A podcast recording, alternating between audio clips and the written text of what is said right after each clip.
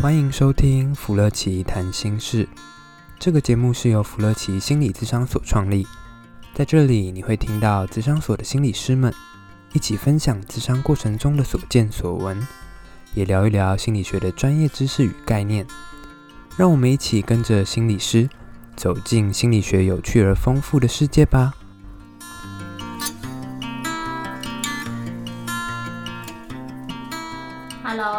家好，欢迎来到福乐奇谈心事的第三季的第二十集。我们已经撑到第二十集，可以用撑吗？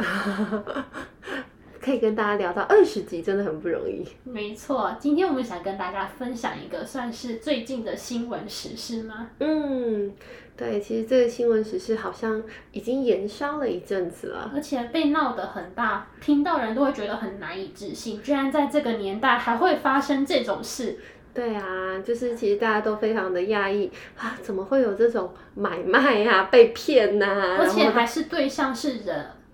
是。对啊，所以其实这个新闻真的就很震撼大家，就是哦，原来在呃华呃在我们台湾人里面，很多的年轻人啊，或很多的青少年、青少女都很容易受到这种高薪的诱惑，可是不自觉就陷入了被买卖的状态。最主要是居然会发生这种事，到现在我小编也是很难以置信，哦、现代社会居然会还会发生这种事，这不是应该发生在例如说某某八点档连续剧啊，或者是某某一些那个。那个影集啊，里面才会发生的一些情节跟桥段，居然真的在现实生活中发生了。是，它就是很超乎我们的想象的一个事件，这样子。嗯嗯嗯。但是，因为我们可能最近都在关注的是，可能网红爆爆出这个新闻，然后请求各界的援助。然后也有看到妈妈，不管是怎样，她很努力的把她的小朋友救回来。嗯，甚至可能有些人还是会蛮有遗憾的，甚至动用各种关系想办法，就要再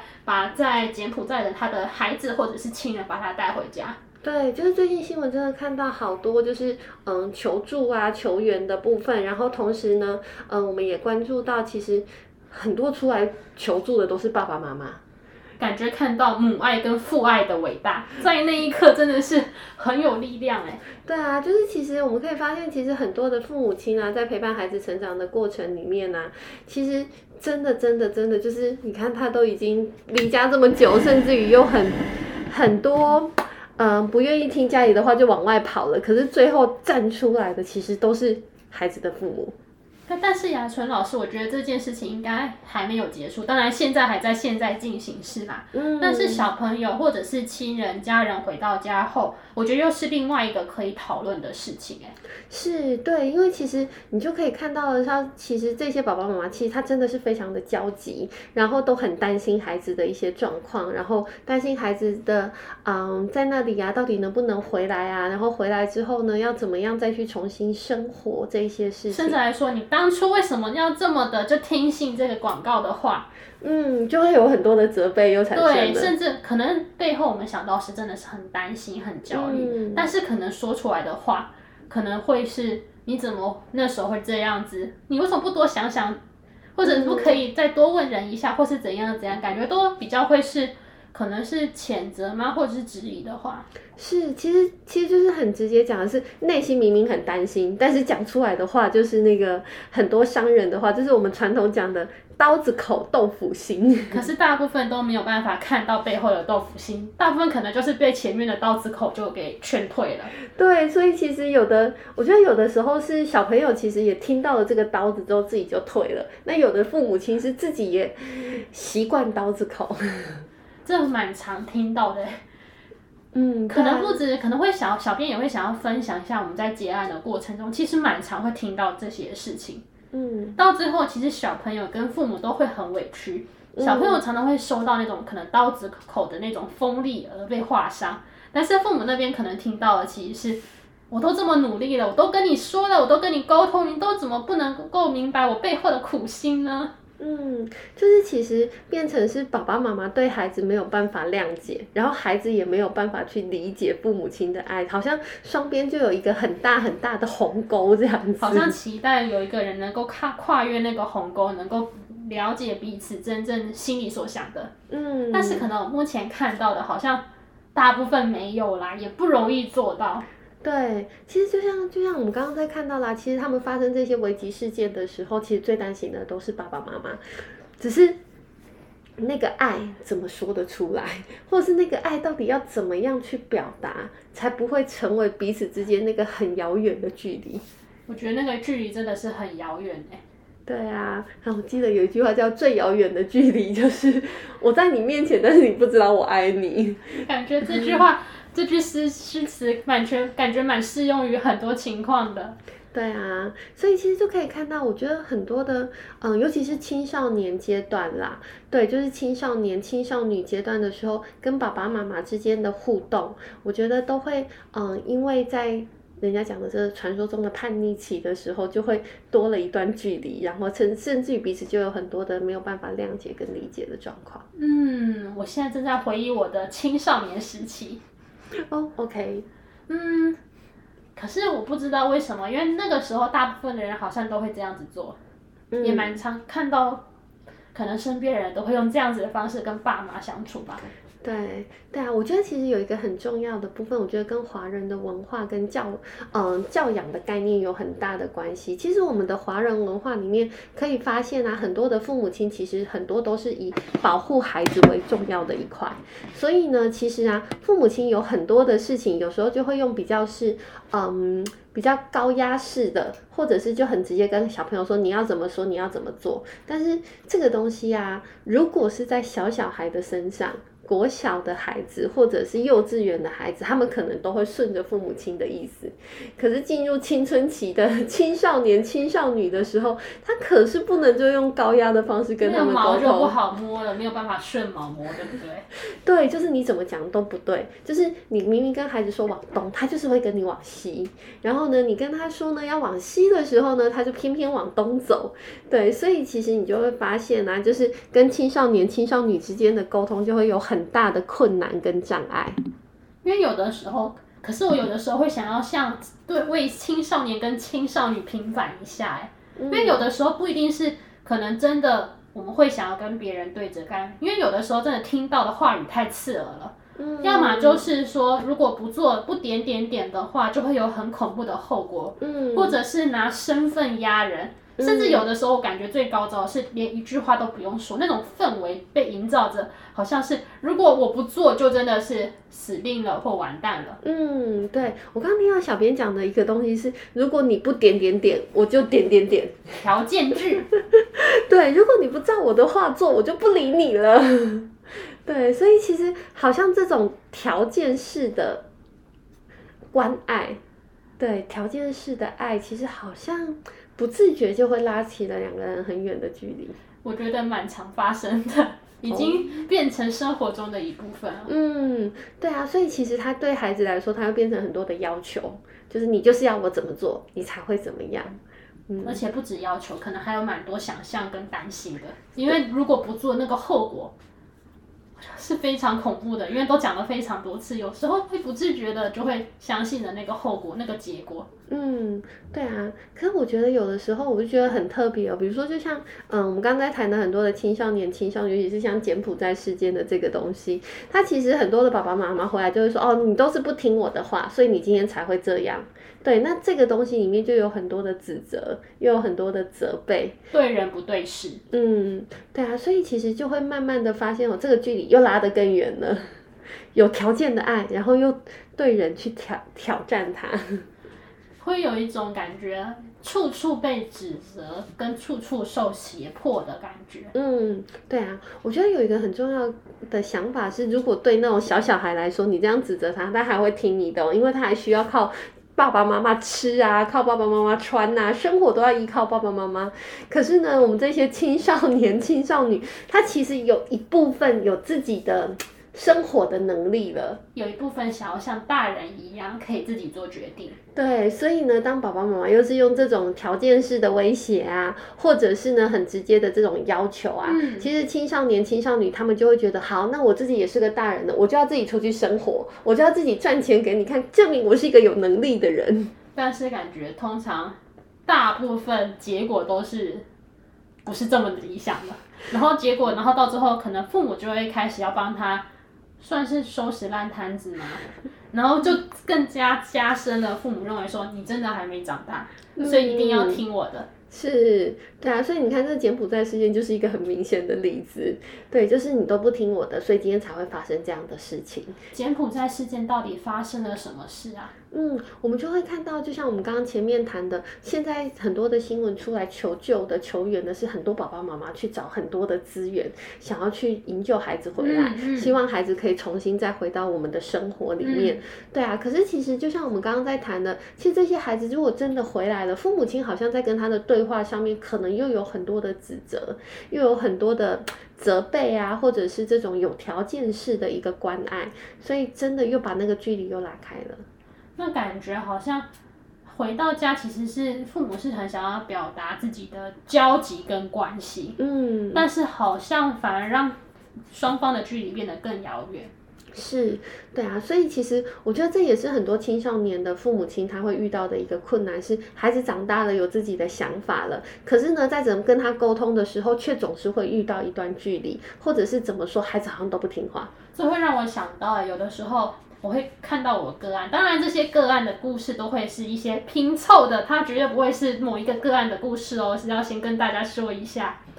其实有的时候蛮常听到就是。嗯，可能自己觉得个案自己觉得我的爸爸妈妈都完全不爱我，嗯、他感觉到看到那个是那种被胁迫，嗯、或者是被控制，甚至他感觉到是一种被威胁跟恐吓。嗯，但是很奇妙的是，当我们在跟那个爸爸妈妈在进行一些联系或讨论、一起合作的时候，嗯、听到又会是另外一种故事。嗯，好像爸爸妈妈很努力的想要靠近对方，想要。保护好对方，确认对方的安全，嗯、让对方好好的过生活。嗯，可是他用的方法跟他期望达到的结果，好像让个案那边听到或想要的是完全不一样的。是，我觉得这就是一个很可惜的地方，哎，就是明明就有满满的爱，结果说出来的话就变成是刀子了，然后到最后两方面都很挫折。嗯，个案那边认为说没有一个人爱我，甚至也。降低了跟家人相处跟互动的频率，对，然后家人那边他们可能也会觉得很挫折啊，嗯，我都帮你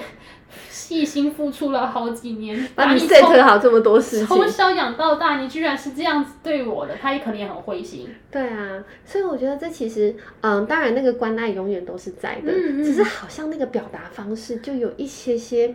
很可惜的地方。他好像我们就可以去谈一谈那种亲子沟通，到底要怎么样跟孩子做沟通。是很重要的一环，甚至好好的表达出我对你的爱。嗯，对啊，所以这个地方我觉得也还刚好花一些些时间跟大家分享一下，我们到底要怎么样跟孩子进行沟通。这个刚刚谈到那种有条件式的爱，嗯，对啊，这个爱真的有条件吗？常常听到的就是，如果你不做点点点，就会点点点。这刚刚讲过的，还有一个常常也会听到，就是个案跟我分享的，嗯。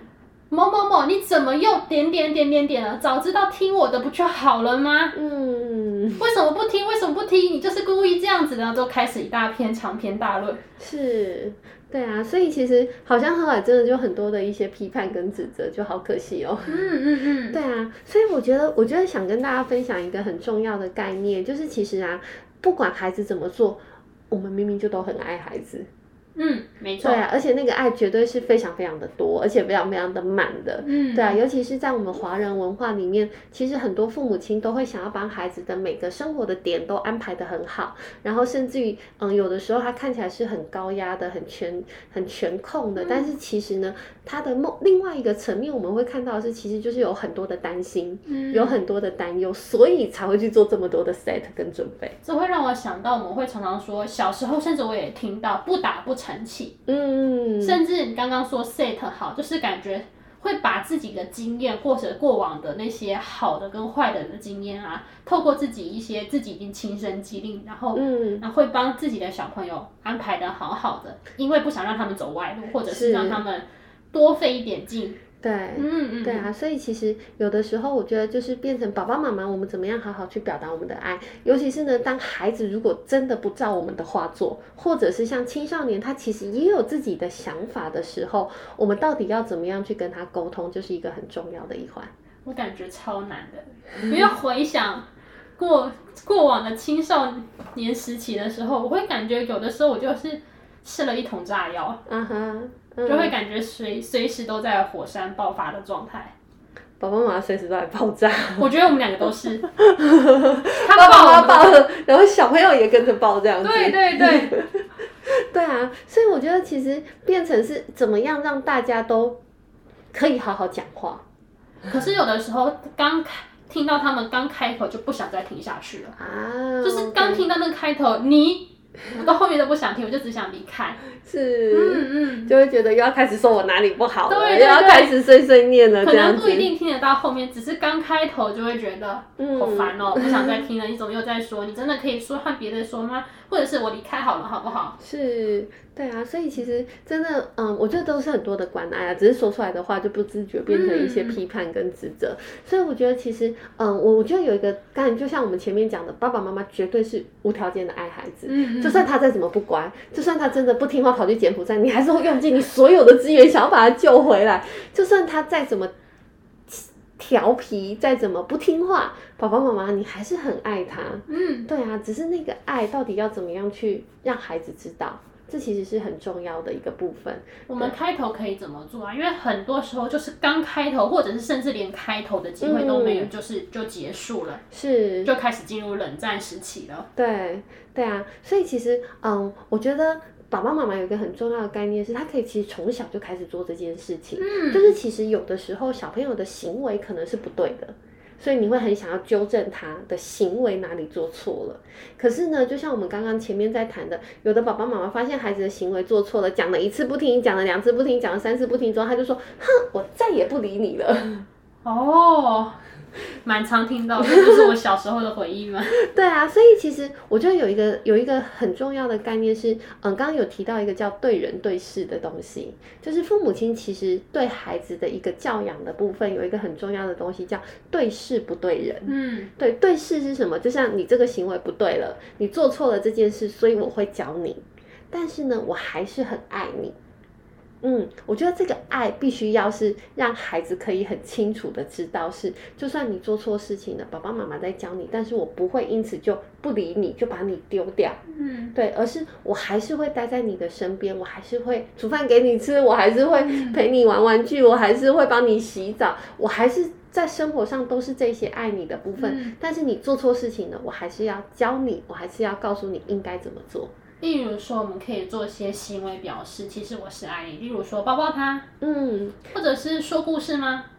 对啊，所以我常常都会跟很多的家长讲一个小小的概念是：小朋友做错事了，你可不可以把他抱过来，然后在在小朋友情绪比较平静，可以好好沟通的时候，把他抱着他。那个抱其实就是孩子最直接感受到爱的方式。对，那个肢体的接触是让他很直接感受到我是很爱你的，但是我还是会教你你应该怎么做，嗯、我还是会告诉你你哪里做错了。嗯、对，这个东西其实某一部分就是让孩子可以感受到的是爸爸妈妈是很爱我的。嗯，但是我做错事的时候，我还是可以重新去调整，我还是可以重新去改变它。那除了抱抱之外，雅春老师，我们可不可以跟我们分享一些，我们可以怎么说？因为有的时候就真的是爱在心头，口难开，嘴巴就是刀子嘴啊，就是没有办法有个比较。平顺的，可以给一些范例吗？或者是就像是我们国小在学的造句，或照样造句，我们可以怎么做？好，有几个公式的句子其实是蛮简单的。嗯，对，我常常都会跟很多家长讲，就是三句话就可以解决了这件事。嗯，第一句话呢，通常我们都会教父母亲可以试着跟孩子说：“哎，我很担心你。”嗯，把我的担心直接去告诉孩子。对，其实呢，因为很多就像刚刚小编举的例子，爸爸妈妈一开始就说：“你看，你又哪里做错了？”都是讲你哪里不对。但是其实我们都没有去告诉孩子我们的担心是什么，所以公式的第一句话就是让孩子知道我很担心你，对，然后再告诉孩子说，哎，你哪一件事情可能要调整，比如说我很担心你，但是呢，你不能用手去挖鼻子，嗯，对，因为我很担心你会流鼻血，嗯，对不对？那下一个更重要的是要教孩子可以怎么做，比如说你可以用卫生纸。去挖鼻子，嗯，对，就教他一个正确的方法。所以其实从第一个是告诉孩子我的担心，嗯，对，然后再告诉他他哪里做做不对了，嗯，最后呢再去教他他应该怎么做。哦，所以第一个可能是先表达大人自己本身的情绪，例如说我感觉怎样，后面加个心情。嗯，然后接下来是想描述大大人自己或是怎么想的，怎么担心或是看到了什么是要调整的。对，就告诉他他应该什么事情要调整的，什么事情要改变的。嗯，或者是不要用手挖鼻子，或是不要怎样怎样怎样，然后再跟他们讲一个可以选择的替代方法。对，然后比如说你可以用卫生纸。嗯，或者是你可以用冲水的方式，对。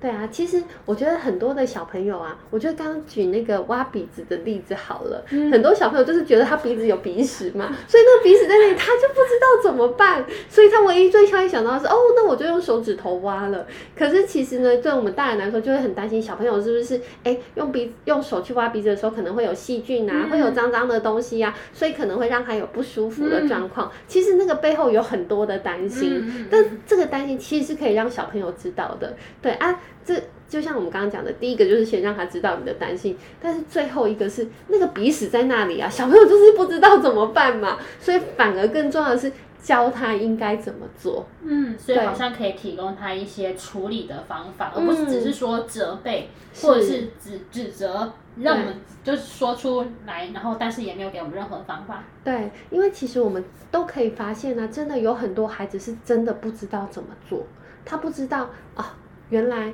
鼻子是不能用挖的，嗯、原来东西不能够用随便乱丢的。嗯嗯，对啊，他东西乱放，他的袜子丢在门口，他可能不知道哦。原来在厕所里面有一个放袜子的桶子，是专门放的。嗯、但是爸爸妈妈如果实际上去带孩子做一次，告诉他他应该怎么做的时候，其实小朋友他就可以学会了。嗯嗯，嗯好像有个。救命宝典，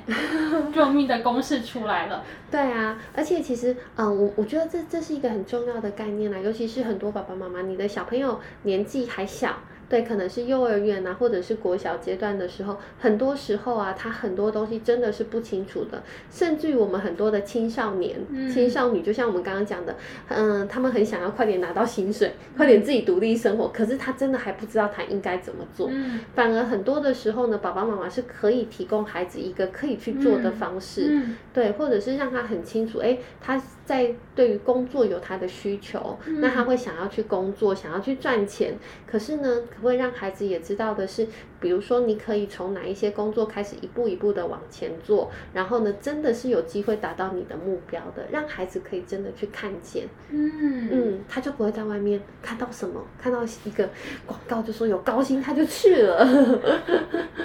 对啊，所以其实真的我我我自己的概念里面是觉得很多的孩子真的不知道应该怎么办，然后爸爸妈妈都会觉得你应该要知道。感觉就误入了一个知识的盲区。对，一个认为说你应该要知道，另外就是我真的不知道那什么东西。对，所以像青少年、青少年或是小朋友不知道的时候，他就用自己的方式摸索。嗯，那很多时候摸索出来的就没有那么清楚。所以就像我们刚刚讲的，因为过去父母亲都习惯 set 好的，可是没有告诉他为什么，嗯，或者是也没有让他知道他可以怎么做，嗯，就只是把他准备好。对啊，所以其实我我觉得我自己的概念里面，我觉得小朋友是可以沟通的，然后孩子是可以对话的，只要爸爸妈妈愿意说，孩子都能够理解。那我们今天到最后，我们是不是可以再复习一下刚刚那个救命宝典啊？好啊。可能对于爸爸妈妈，特别是小朋友正正正准备陪伴小朋友在国小时期，嗯、甚至要准备上国中、高中的。爸爸妈妈可不可以再提供一下他们的那个救命宝典？OK，好，第一句三句话呢，第一句话很简单，就是告诉孩子你的感觉是什么。所以要我来开头。对，我担心你，我在乎你，或者是我很生气，我很难过，从我开始。嗯。对，然后第二句话就是告诉他他什么地方做错了，或者他什么地方需要调整。嗯。第三句话就是告诉他怎么做。这三句话超重要的，对，拿笔记记起来。对啊，因为我们以前只习惯讲第二句话，就是你不要怎样，你不要怎样。对，第一句话超想听到的，第二、第三句话有的时候是可遇不可求。对，对啊，所以我觉得其实爸爸妈妈嗯很想跟大家分享的是，其实很多孩子真的不知道应该怎么办。对啊，就像我们看到柬埔寨的新闻里面，我觉得这些孩子他也不太清楚，他在生活上原来这些东西是这么梦幻或者是这么虚假的东西。是，反而父母亲可以透过沟通的方式，这种不厌其烦的三句话去让孩子知道，我觉得他们就会更更多的理解了。嗯。所以其实可以多说几次，这三三句话可以多使用几次，对，非常有用哦。所以应该是什么很重要的事，所以要说三遍嘛，所以多说几次吧。OK，嗯，嗯，那我们今天也谢谢雅春老师跟我们分享这么有用的救命宝典哦。然后以及可能各位听众如果之后有什么想要听的内容，可以一定要在下面留言，嗯，小编会感激你的。谢谢大家，希望有机会可以再跟大家分享。嗯，谢谢大家，拜拜，拜拜。